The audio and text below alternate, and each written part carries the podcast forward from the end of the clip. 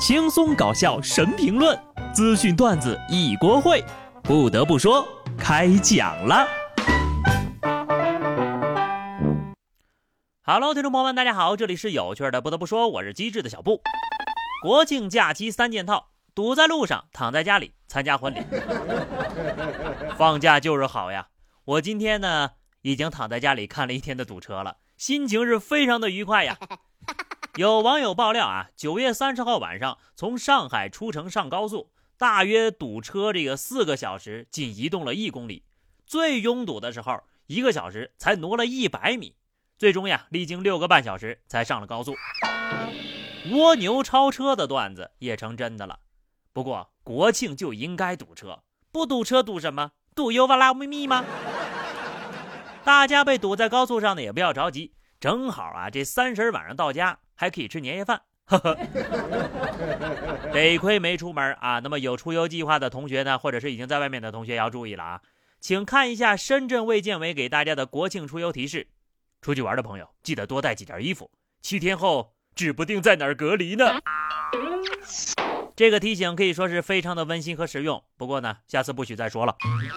羡慕你们能出去玩的，你们要问我为什么不想出门玩，我跟你们好好说道说道。十月二号，泰山景区再次发布了通告，泰山预约人数达待顶最大承载量。按照疫情防控和假日工作有关要求，决定暂停销售十月二号十六点至十月三号五点的门票。此前一天，景区也曾发布了公告，停售夜间门票。当景区变成了人人人人你人人人人人，你想回家吗？你看我，我看你，就是看不到风景。最担心的事情还是发生了。十月一号，河南中牟某景区内一网红吊桥，因为客流量比较大，部分游客呢在桥面嬉闹，吊桥断裂，十余名游客落水。还好呀，没有出现人员伤亡。目前呢，景区已经封闭，并且停业整顿了。有些人呢，就是喜欢在那个吊桥上面故意晃，显得他比别人会玩似的。出游最重要的是什么呀？安全第一。国庆出游有多挤？坐高铁都坐出了地铁的感觉。国庆节当天呢，网友乘坐高铁回家都惊呆了。平日空空荡荡的高铁过道，全部都是人呐。所以呢，我选择在公司加班是完全正确的决定，可绝对不是因为穷，绝对不是。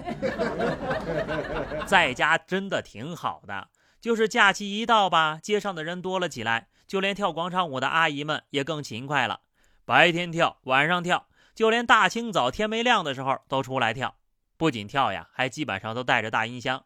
音箱一开，众人摇摆。晚上睡不好，早上被吵醒，神烦呐！最近呢，江西一位网友亮出了一把神器，直接将广场舞大妈的设备机器给屏蔽了。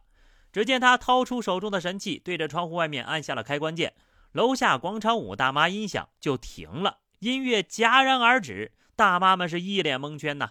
前一秒还在音乐声中放飞自我的大妈们，突然就变得手足无措了。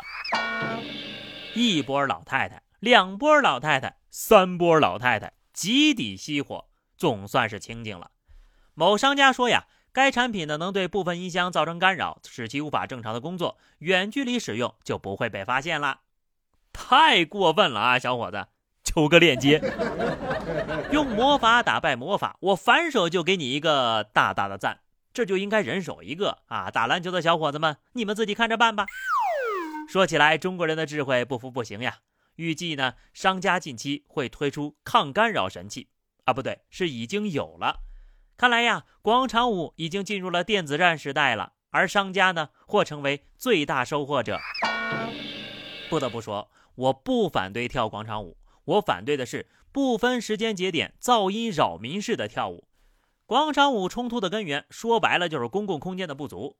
如果有适合锻炼又不扰民的去处，相信呢大爷大妈们也不会故意讨人嫌。据说呀，现在很多地方的广场舞大妈们已经习惯戴上耳机跳舞了，还有专门编排无声舞。这些优秀的经验呢，啥时候才能全面推广呀？继续说回放假的事儿啊，出门在外呢，大家要小心钱包，花钱要注意，更要防小偷。十月一号的中午，北京一个五十多岁的中年男子刚从公交车上下来，就被反扒民警给按住了。刚偷来的两百块钱，在他手里还没捂热乎呢。经审查呀，这个五十多岁的老贼是个惯偷，有一连串的前科。而让民警都有些意外的是，在去年十一长假的第一天，在同一辆公交车上抓到的第一个贼正是这个人。时隔一年，他又成了今年十一长假落网的第一贼。在看到这条新闻之前呢，我是真的没想到还有“守贼”这个职称，真是屁股上拉一刀，开了眼了呀！这人该不会有什么奇奇怪怪的好胜心吧？去年竞争成了守贼，今年呢一定要两连冠。连续两年获得守贼称号，贼行至高殊荣了吧？有点讽刺啊！此人既然有一连串的扒窃记录，且连续两年同一天被抓到，是不是该加大处理力度呢？不然明年国庆还来，没完没了了。没钱归没钱，穷也要有骨气，不要在法律的边缘疯狂试探。大连有一对雌雄大盗在工地多次盗窃铝制品，总价值在二十多万左右。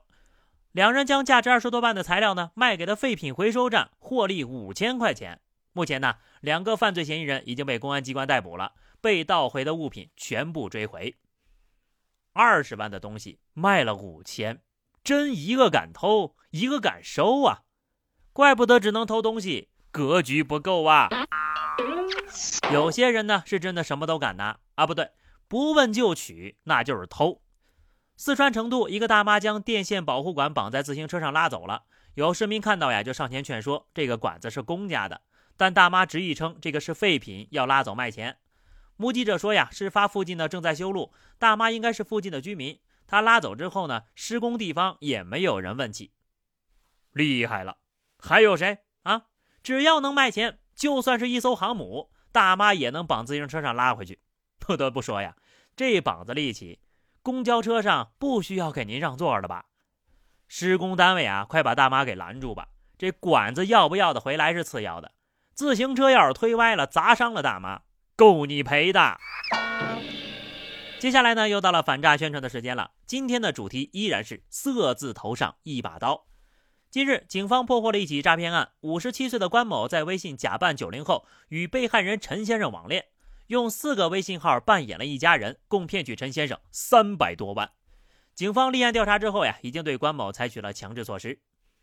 现在的大妈呀，情呀爱呀什么的，比年轻人会玩多了呀。要不大妈给开个班吧？您到底是怎么谈的恋爱呀？这很重要。但凡这大妈选择去当演员，奥斯卡小金人都能拼一拼。真的啊，每次看到这种新闻，我都严重怀疑自己没有智商和情商。不过呢，又是暗自庆幸自己没有钱的一天。好了，那么以上就是本期节目的全部内容。假期过去一半了啊，出游在外的朋友可以提早计划回家了，不然呢，又很容易堵在路上了。就这样吧，下期不得不说，我们不见不散，拜拜。